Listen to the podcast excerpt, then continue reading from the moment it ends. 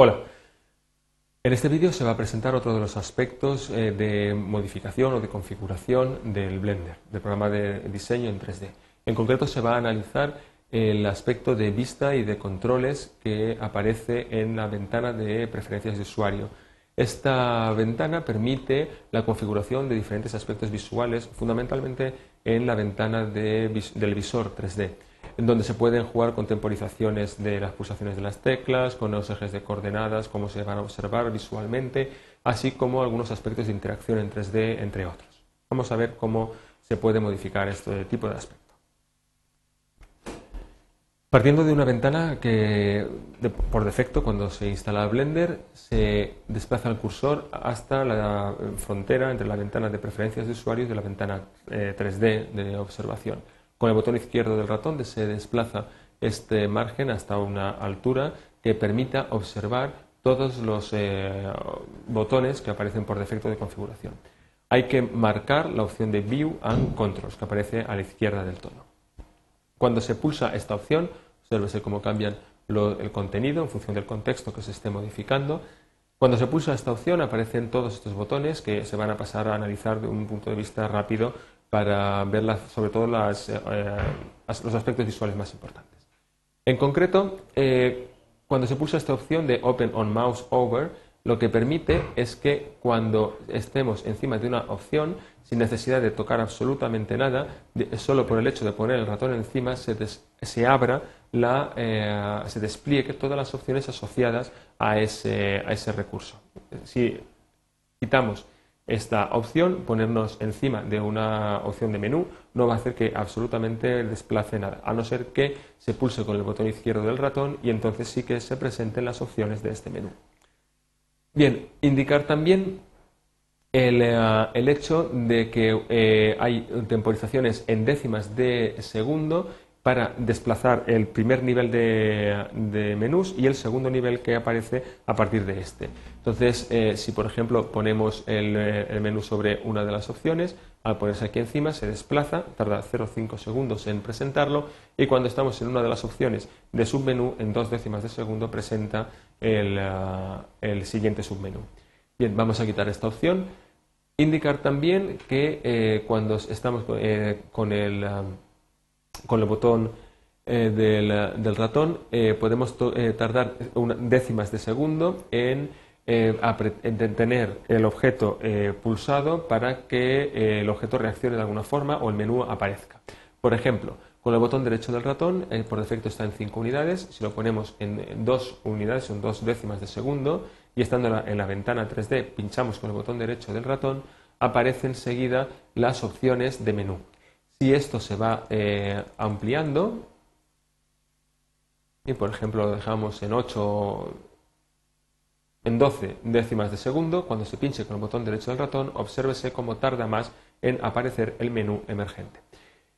También eh, los menús que aparecen eh, flotantes en esta ventana, vamos a reducir un poco la ventana de abajo para tener más espacio de, trabajo.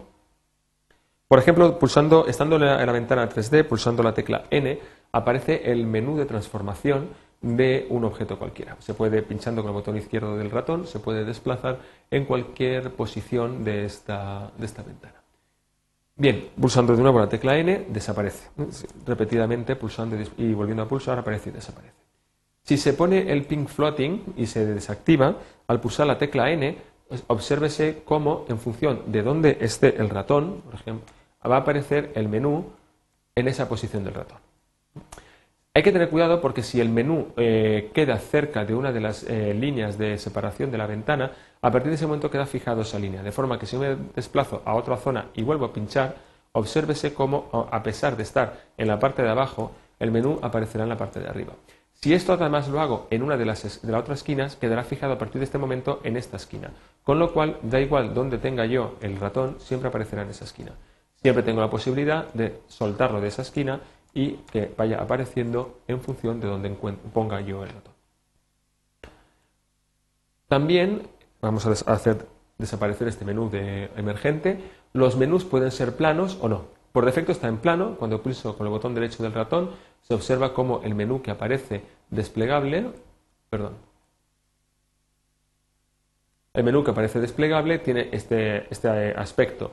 Si se elimina esta posibilidad, vamos también a quitar el, el retardo, vamos a ponerlo lo más pequeño posible.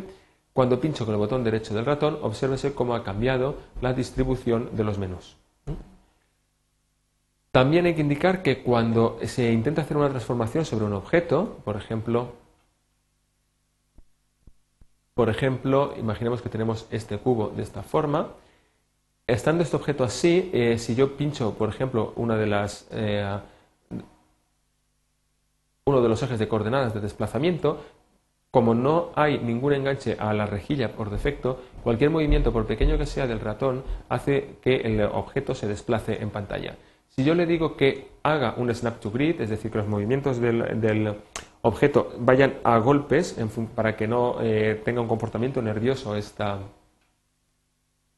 este desplazamiento, a medida que yo, si yo intento hacer un desplazamiento, obsérvese cómo el ratón, en este movimiento que está realizando, no tiene ninguna repercusión en eh, el objeto que estoy moviendo. En cambio, cuando empiezo a hacer desplazamientos más eh, largos, como el objeto realmente se está moviendo a golpes. Si pincho la tecla R de rotación, obsérvese cómo el objeto rota en función de lo que yo le mande con el ratón. Puedo decirle que también el rotate lo haga el snap to grid y de esta forma, si yo hago un movimiento por nervioso, por pequeño que sea, este no tiene repercusión en la posición del objeto. Solo cuando realmente hago movimientos es cuando, continuados en la misma dirección, es cuando eh, finalmente el objeto reacciona a golpes. Bien, eh, podemos eliminar esto, podemos utilizar el pivote global de la, escena o no poder utilizarlo para hacer los movimientos.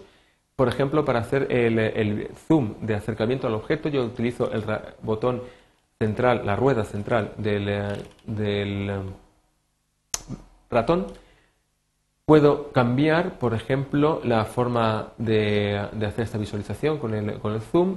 Puedo también, a la hora de, voy a ponerlo en formato dolly, cuando yo estoy haciendo el desplazamiento, en este caso estoy haciendo una, una observación de la escena diferente, diferente del objeto eh, usando un modo trackball, como si fuese pues, una especie de rueda que me hace girar alrededor de ese punto central. Si utilizo el turntable, a la hora de moverme es como si estuviese moviendo una especie de dos aros, dos aros perpendiculares, desplazándome alrededor de este objeto. Son formas diferentes de hacer la, rotación.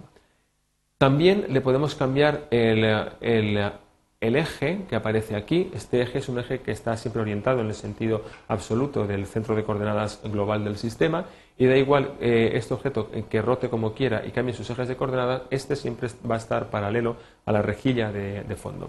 Entonces podemos indicar que desaparezca de pantalla, para que no nos interesa observarlo aquí en la parte izquierda, podemos decirle que sí que queremos verle, podemos también cambiar el formato, el tamaño, quiero decir, y hacerlo más grande. El tamaño máximo son 64 píxeles.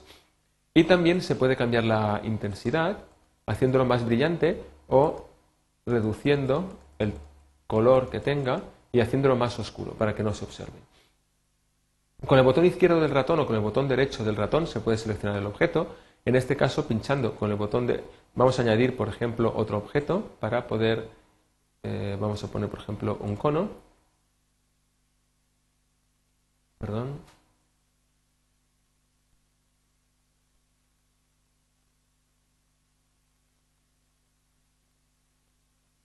He puesto un plano aquí arriba, no pasa nada. Vamos a aprovechar que tenemos el plano aquí. Bien, con el botón derecho del ratón puedo seleccionar el cubo o puedo seleccionar el plano que se acaba de incluir.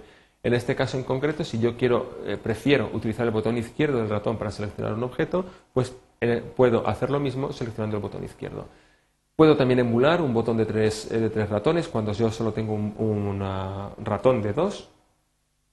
Y también aquí, en este caso en concreto, puedo determinar el rotation angle, puedo determinar cuál es el ángulo con el que voy a hacer las rotaciones de forma discreta. También el botón central del ratón puede dedicarse a hacer una rotación, como se observa aquí, o bien puedo emplearlo para hacer un desplazamiento en el plano de observación, a derecha o izquierda, o arriba abajo, arriba o abajo de este mundo. Entonces puedo directamente seleccionar qué es lo que más me interesa hacer con ese botón central. invertir el zoom para que la rueda, en lugar de cuando avance me acerque, lo, haga lo contrario y demás. También en el, eh, eje de coordenadas asociado al objeto se le puede cambiar el tamaño. Se puede cambiar el tamaño. Obsérvese cómo se hace ahora más grande. Vamos a ponerlo al tamaño máximo. La 21. Las manillas, es decir, estos elementos de selección que yo puedo eh, pulsar para hacer el desplazamiento del, objeto, también las puedo cambiar y las puedo hacer más pequeñas o más grandes en función de lo que me interese. También el objeto, el punto central del objeto que se utiliza también para seleccionar y mover y poder eh, mover un objeto en un sentido o en otro, pues puedo también cambiarlo y hacerlo más grueso y facilitar la selección o, saber la posición de, la, tríada de ejes de coordenada que están asociados a ese, a ese objeto. Y con esto prácticamente se han visto las principales eh, opciones de, de esta ventana. Esto es todo.